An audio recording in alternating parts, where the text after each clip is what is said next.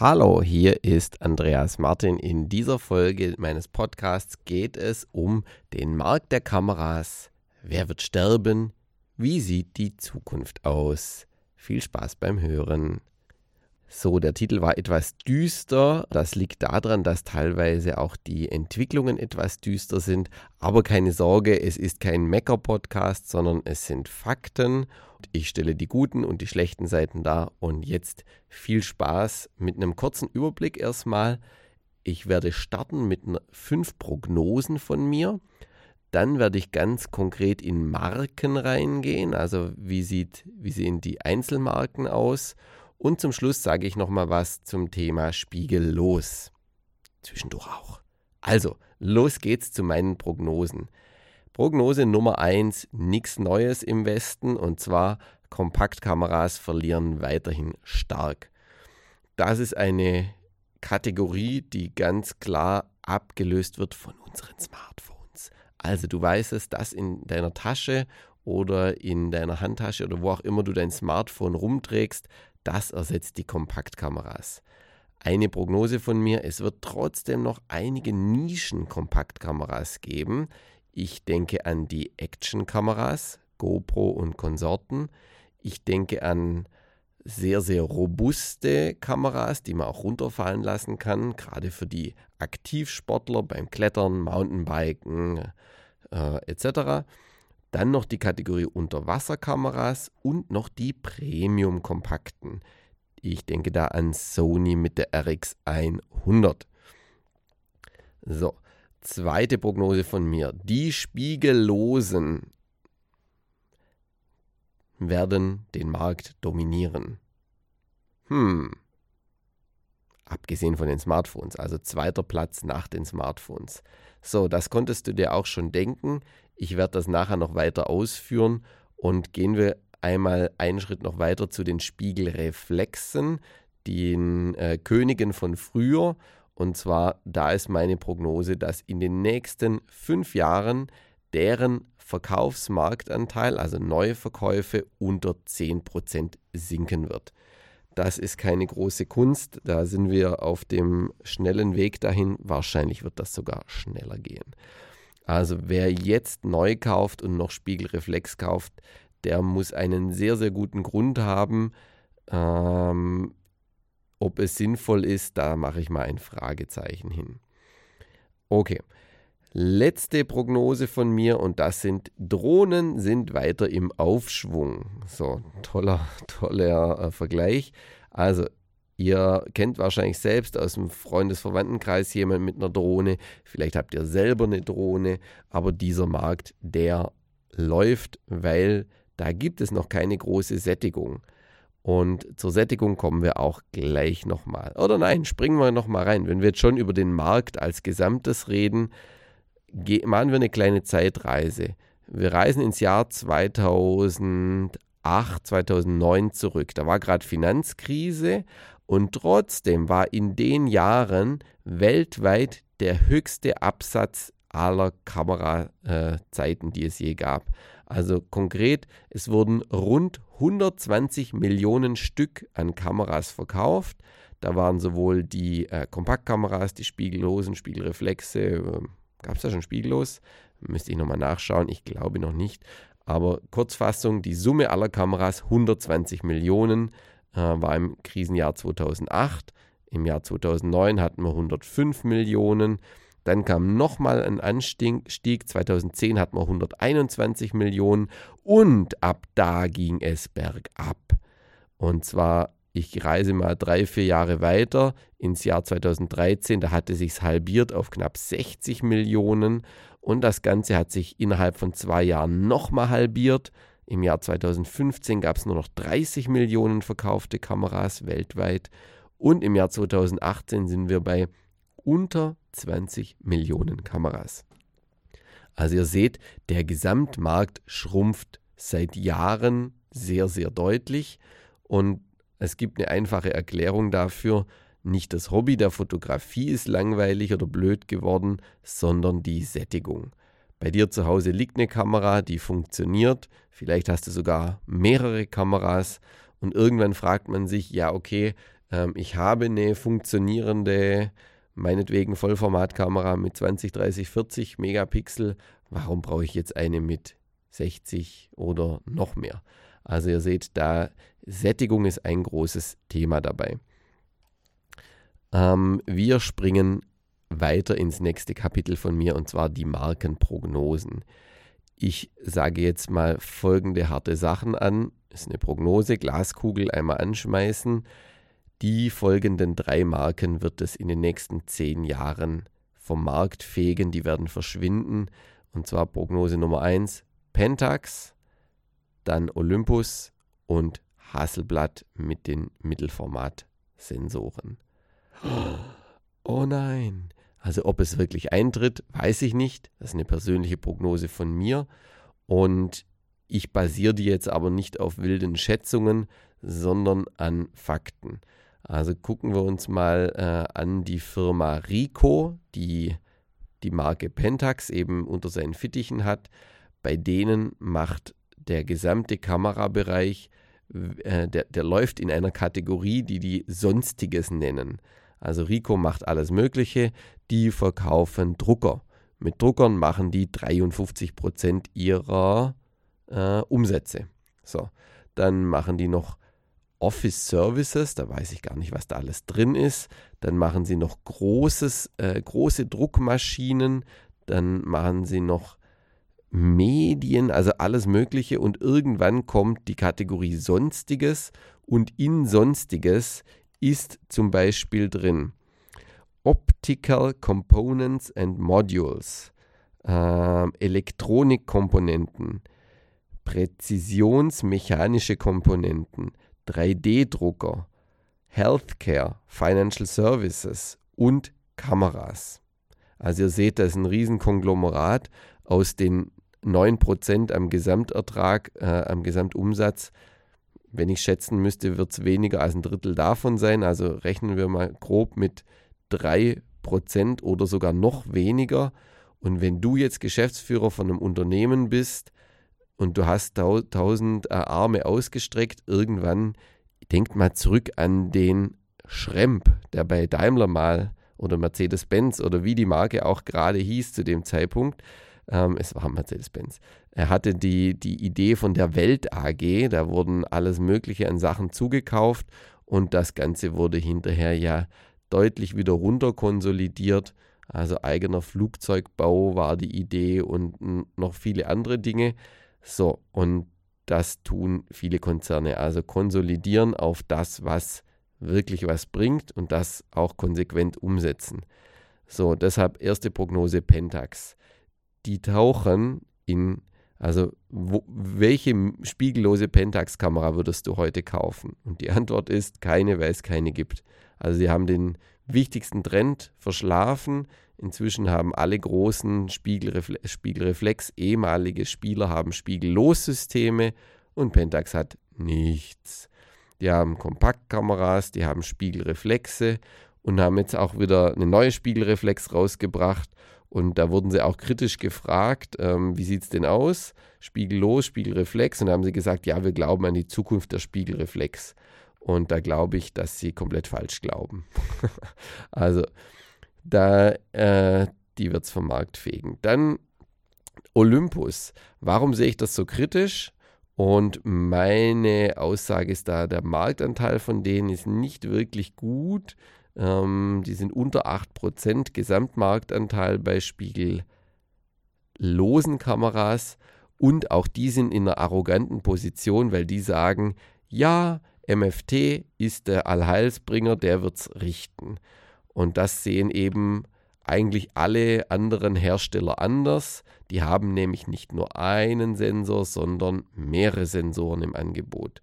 Also sei es Fuji mit APS-C und Mittelformat, sei es, Kony, sei es Canon mit äh, dem APS-C und dem Vollformat, sei es, äh, habe ich jetzt Canon oder Sony gesagt, also Canon hat APS-C und Vollformat, Sony hat auch APS-C, Vollformat und wer weiß noch, was die sonst noch aushacken.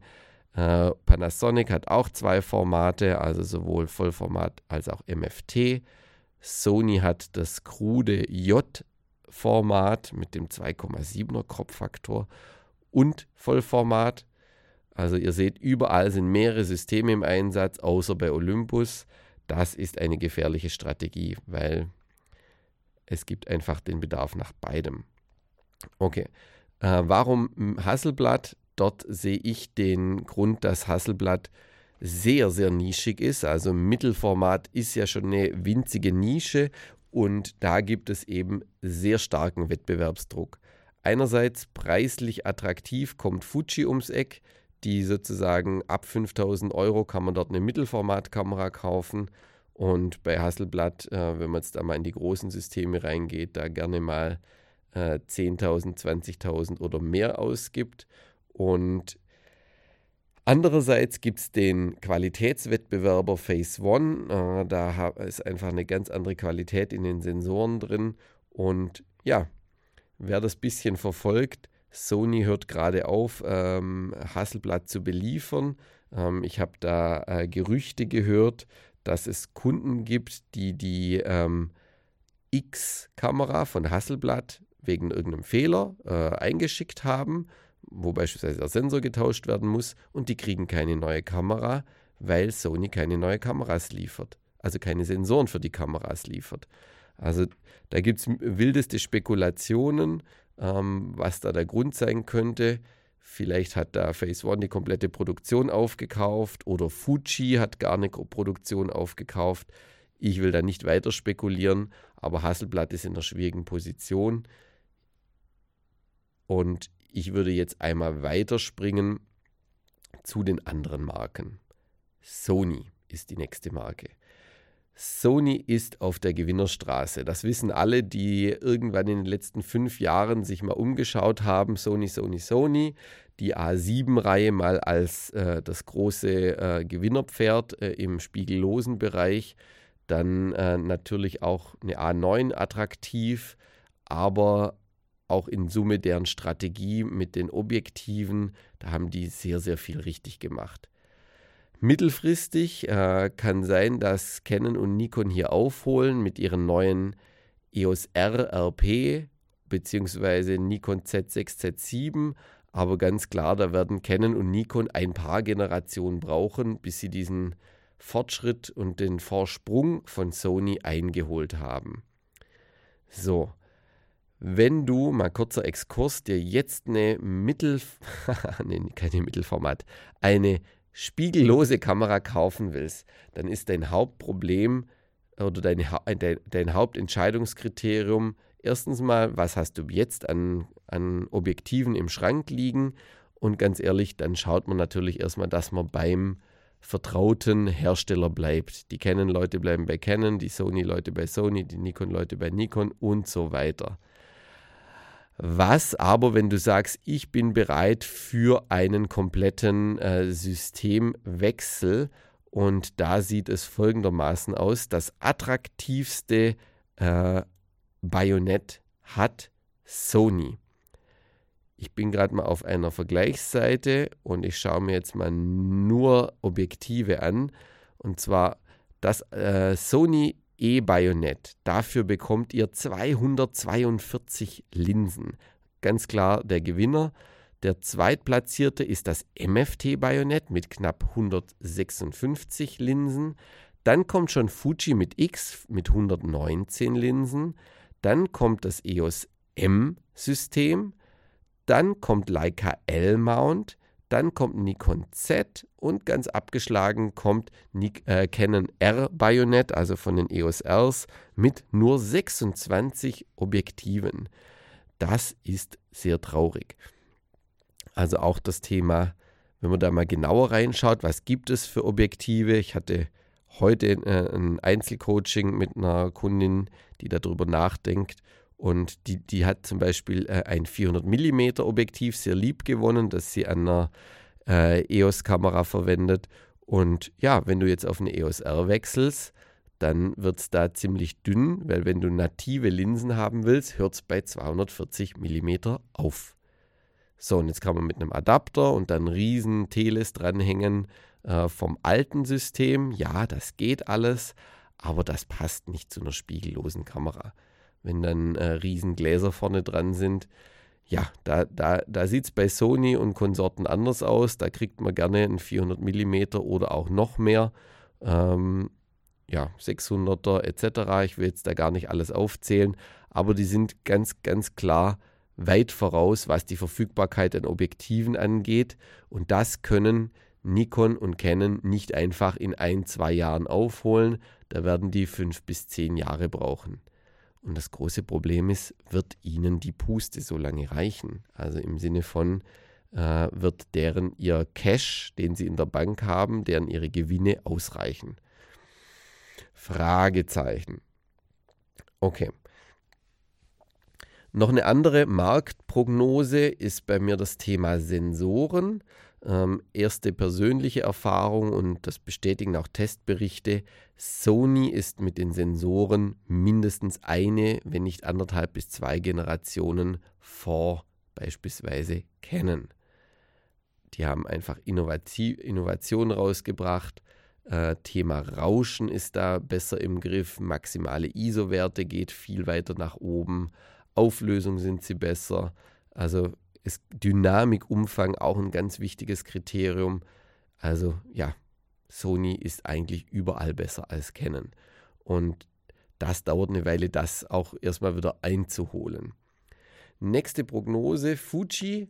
Da ist äh, ganz klar, die sind im Aufwind, die haben eine starke Position. Wie stark verrate ich euch gleich noch. Äh, das X-System läuft fantastisch. Die GFX ist eine tolle Kamera einerseits, aber andererseits ist das auch ein Nischenprodukt. Kameras im Bereich 5000, 10.000 Euro, das sind Nischenkameras. Das kauft nicht jeder, ähm, alleine ganz simpel wegen des Preises und natürlich auch der Größe dieser Kameras. So, wir gehen nochmal einen Schritt weg ähm, zu, zu den äh, Umsatz- und Gewinnentwicklungen, dass wir mal die BWL-Seite angucken und da sieht es düster aus. Ich habe ja schon gesagt, dass der Gesamtmarkt schrumpft, aber wenn wir jetzt mal äh, die Marken, ich gehe jetzt mal auf die großen Marken rein, also Canon, Nikon, Sony, da sieht es so aus, bei Canon gab es im Vergleich zum letzten Jahr, 2018 auf 2019, in der Kamerasparte einen Umsatzrückgang von 20 Ui. Kameras machen bei Canon allerdings ein Viertel des Jahresgewinns aus. Und ich habe euch ja vorhin gesagt, Pentax wird irgendwann wahrscheinlich äh, abgeschnitten, eingestellt werden.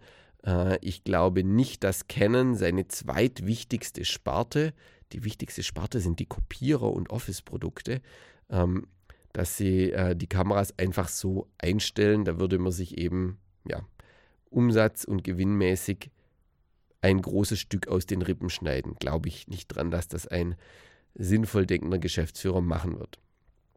Okay. Die zweitwichtigste Sparte, ähm, das habe ich gerade gesagt, ähm, aber wir haben gehört, Umsatz ist rückgegangen um 20 Prozent. Noch dummer, dümmer ist es leider, dass der Gewinn massiv zurückgegangen ist, nämlich um mehr als 60 Prozent. Und das ist heftig. Also äh, ich habe die Jens umgerechnet in Euros, damit können wir mehr anfangen. Weltweit liegen wir jetzt bei einem Gewinn bei Canon mit den Kameras bei nur noch 415 Millionen Euro. Und da waren wir eben im Vorjahr im Milliardenbereich. Autsch. So, und das hat Konsequenzen. Man hat jetzt nur noch 415 Millionen frei verfügbar, mit denen man Forschung und Entwicklung machen kann. Und ja, irgendwann geht da das Geld aus zum Sony angreifen. Wo wir beim Thema Geld ausgehen sprechen, bei Nikon geht es noch mehr bergab. Da ist der Umsatzrückgang bei minus 30 Prozent von 2018 auf 2019. Der Gewinnrückgang ist ebenfalls in einer ähnlichen äh, Liga und der absolute Gewinn, der ist leider nur noch die Hälfte von dem, was Canon macht. Also Canon hatte die über 400 Millionen Euro, Nikon 215 Millionen Euro. Oh, da ist die Kriegskasse dünner. Das heißt, ganz, ganz gefährlich. Ich sag auf jeden Fall nochmal, wenn ich einen Marktüberblick gebe, auch nochmal was zu Nikon, aber da mache ich mir Sorgen um die gelben Freunde. Sony Bei Sony sieht das ein bisschen anders aus. Da geht es nämlich nach oben. Äh, die, sind, die, wachsen mit, äh, zum Vorjahr mit 5 bzw. 10 Prozent. Das ist eine tolle Sache für die. Die haben einen Umsatz von 5,5 Milliarden und deren ihr Gewinn äh, bewegt sich im Bereich von 700 Millionen Euro. Also ja, nicht ganz das Doppelte von Canon, aber immerhin deutlich stärker. Und ja, wir, wir kommen nochmal dazu, wenn wir über die Marktanteile sprechen. Ganz kritisch äh, sehe ich äh, eben, ich habe es schon gesagt, bei Olympus das Thema, dass sie eben an MFT festhalten. Das ist immer gefährlich, nur auf ein Pferd zu setzen. Ähm, sie haben da auch komische Produkte entwickelt. Also die Flaggschiffkamera für 3000 Euro kommt eine äh, 1X raus, die riesengroß ist. Ähm, und ganz ehrlich, es gibt Wettbewerbsprodukte äh, im Bereich 500 Euro mit dem genau gleichen Sensor. Äh, da fragt man sich, hallo, äh, macht das wirklich Sinn, fast den sechsfachen Preis zu verlangen und dann eine richtig schwere Kamera rauszubringen? Das, ab, also das führt das MFT-System ad absurdum aus meiner Sicht. Und deshalb, ich hoffe, dass sie andere Produkte noch rausbringen. Ich hoffe, dass sie auf den Vollformatzug aufspringen, weil sonst wird es da düster werden aus meiner Sicht. Panasonic hingegen macht vieles richtig. Die haben direkt ihr erstes Vollformatprodukt gut differenziert, drei verschiedene Kameras gleich rausgebracht. Eine Allround-Kamera, die S1, das wird wahrscheinlich die meistverkaufte werden. Eine S1R für die Megapixel-Freaks, für die Landschaftsfotografen zum Beispiel oder Architekturfotografen. Ähm, und dann noch eine S1H für die Filmer. Ja, wie gesagt, Vollformat, ein richtig, richtig guter Sensor. Guckt euch mal die Testberichte an bei DxO dazu. Ein, ein Traumsensor. So, wie sieht es mit Sigma aus? Da sehe ich so ein bisschen gemischt. Ähm, doppelt gemischt, muss man fast schon sagen. Die Kameras halte ich für die verrückteste Nische, die man sich nur angucken kann ähm, wie heißt die nochmal? FP heißt die Kamera. Ich muss mal kurz schauen, wie da der aktuelle Preis aussieht. Ich glaube, ich bin jetzt auf einer US-Seite. Das werden US-Dollar-Preise sein. Also 2900 US-Dollar kostet die Kamera gerade. Eine Vollformat, äh, spiegellos Kamera im winzig, winzig Format. Ähm, einerseits cool, dass sie klein ist, aber eigentlich kaum händelbar in der Größe. Und für das Geld holt man sich eher eine A7 III oder sonst irgendwas. Ähm, halte ich für fragwürdig. Das wird kaum, kaum Marktanteile gewinnen. Ähm, bei Sigma gibt es ja nicht nur die Kameras, äh, sondern auch noch die Objektive. Da hat Sigma den großen Vorteil, dass sie so gut wie alle Bajonette bedienen. Das heißt, denen ist egal, ob Sony der Marktführer ist oder Canon, weil die liefern für beide Bajonette ihre Linsen aus. Und das ist einerseits gut, da sind sie breit aufgestellt und andererseits haben sie aber auch ein Problem, wenn der Gesamtmarkt schrumpft, dann schrumpft auch der Absatzanteil von Sigma. Also hm, einerseits besser aufgestellt als Olympus, aber andererseits auch von der Marktschrumpfung betroffen. So, zum zum Abschluss habe ich nochmal drei verrückte Dinge, die ihr wahrscheinlich nicht wisst. Äh, ich rede einmal kurz über die Drohnen, vorhin schon angesprochen. Was glaubst du, wer ist der Marktführer bei den Drohnen? Wenn du jetzt DJI denkst, dann liegst du richtig. So, das, das habe ich mir auch gedacht, bis ich dann mal die Zahlen recherchiert habe. Und das hat mich dann schon sehr stark verwundert, nämlich der Marktanteil von DJI ich hätte jetzt gedacht, ja, die liegen vielleicht bei 40 Prozent, aber die liegen bei 74 Prozent weltweit im Jahr 2018. Das heißt, die sind der Markt dominierend. Und wenn man dann guckt, was gibt es sonst noch so für Anbieter, das waren alles Leute im Bereich 5% und weniger. Das heißt, da wird sehr fragmentiert. Also klare Empfehlung, wenn du da dir was kaufen willst, da würde ich auf den Marktführer setzen, weil die anderen Anbieter, die werden sich konsolidieren. Das werden die nicht ewig durchhalten. So, zweites Verrücktes ist das Thema nicht Kameras, sondern Sensoren. Also das Herzstück der Kamera, der Kamerasensor. So, und Viele wissen es, dass das Sony ein großer Player ist. Die machen am Weltmarkt 50% aller Kamerasensoren. So, und wie geht es denn jetzt weiter? Übrigens, Sony beliefert beispielsweise Nikon. Sony beliefert beispielsweise Phase One. Äh, Sony beliefert auch noch andere Hersteller. Ich, ich, will das jetzt nicht alles aufzählen. Ähm, so, und jetzt gehen wir mal weiter. Wen gibt es denn noch als äh, Sensorhersteller? Zweitplatzierter nach Sony ist nicht Canon, sondern Samsung. Zu Canon kommen wir leider viel, viel später. Samsung hat 19% Marktanteil. Moment mal, Samsung macht ja gar keine Kameras mehr. Die NX-Reihe wurde ja eingestellt. Ähm, wo sind jetzt die 19%? Und ja, da gehören beispielsweise auch Smartphones rein in die Kategorie. Es gibt noch die Firma Omnivision mit 10% Marktanteil. Und jetzt wird es dünn. Der nächstgrößere Player ist Hynix mit 5%. Und dann gibt es ON Semiconductor auch noch mit 5%. Und dann gibt es noch einen großen Rest, alle unter 5%. Und da ist Canon irgendwo drin. Das heißt, Canon hat am Weltmarkt keine 4% mehr an Sensoren. Oh oh. Also da seht ihr, die Alarmglocken sind nicht nur an, sondern das ist äh, eklatant. Das kann man nicht, auch nicht von heute auf morgen ein, einholen. Meine persönliche Prognose ist, Canon wird das Thema Sensoren aufgeben in naher Zukunft, wird sagen, wir kaufen das Ding halt auch bei Sony ein und machen dann andere tolle Dinge mit Software oder mit tollen Linsen oder was auch immer. Aber das ist nicht wirklich profitabel, so ein kleiner Anbieter von Sensoren zu sein. Ähm, einfach mal eine Prognose von mir. So, und jetzt noch zum Schluss, das äh, ist nochmal richtig spannendes Highlight, Thema spiegellose Marktanteil weltweit. Also alle Zahlen, die ich euch gesagt habe, waren immer weltweite Zahlen, weil sonst bringt nichts, wenn man nur Deutschland-Zahlen hört. Die Konzerne entscheiden auf globaler Basis. Es ist toll, wenn der deutsche Markt gut läuft. Es interessiert die dann aber reichlich wenig, wenn sie in Summe einen fetten Rückgang oder fette Minusse einfahren. Also, spiegellos Marktüberblick. Was glaubst du, wer sind die drei größten? Sony ist dabei, das verrate ich schon mal. Die sind auf Platz 1.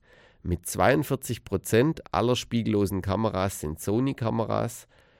So, wer ist auf Platz 2?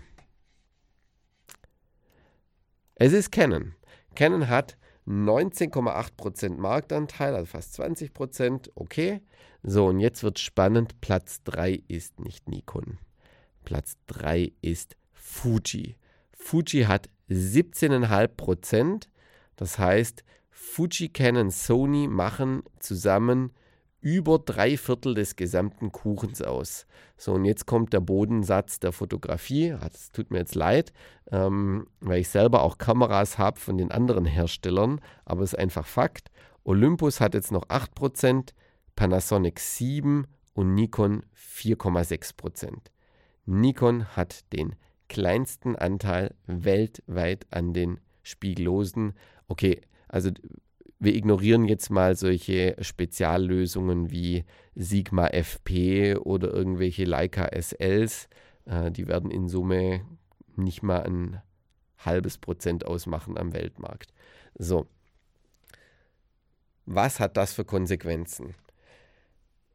Für mich folgende. Wenn du schon investiert bist in ein Nikon-System, du hast schon einige Nikon-Linsen, ähm, natürlich vollformattaugliche Nikon-Linsen, dann ist meine klare Empfehlung, bitte verkauf nicht alles und äh, fang bei Null an und kauf dir für über 10.000 Euro neue Linsen für andere Marken.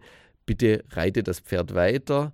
Ähm, wenn du jetzt aber den Podcast hörst und äh, sozusagen nur wenige Linsen hast oder auch komplett erst einsteigen willst in die Fotografie, dann ist meine ganz klare Empfehlung, kauf dir einen der drei Marktführer, Sony, Canon, Fuji. Ähm, schau dir als allererstes Sony an. Schau dir als zweites und jetzt Achtung, Fuji an, weil ich sehe Canon eher auf dem absteigenden Ast. Ähm, dann kannst du dir gerne die anderen Marken noch anschauen. Und ja, hui, das waren jetzt harte Aussagen. Ich bin gespannt, wie es weitergehen wird, ob meine Prognosen eintreffen. Ähm, ihr könnt mir gerne auch eure Kommentare und Gedanken schreiben. Gerne auch äh, eine Bewertung für den Podcast hinterlassen. Da freue ich mich sehr darüber, bei iTunes beispielsweise. Und ja, jetzt heißt es erstmal Goodbye. Das war heute eine längere Folge, eine halbe Stunde. Und ja, ich habe äh, große Freude, wieder mit dem Podcast mit euch loszulegen. Danke fürs Zuhören. Und falls du mal eine Frage hast für meinen Podcast, einfach eine E-Mail schreiben, andreas at fotoworkshop-stuttgart.de.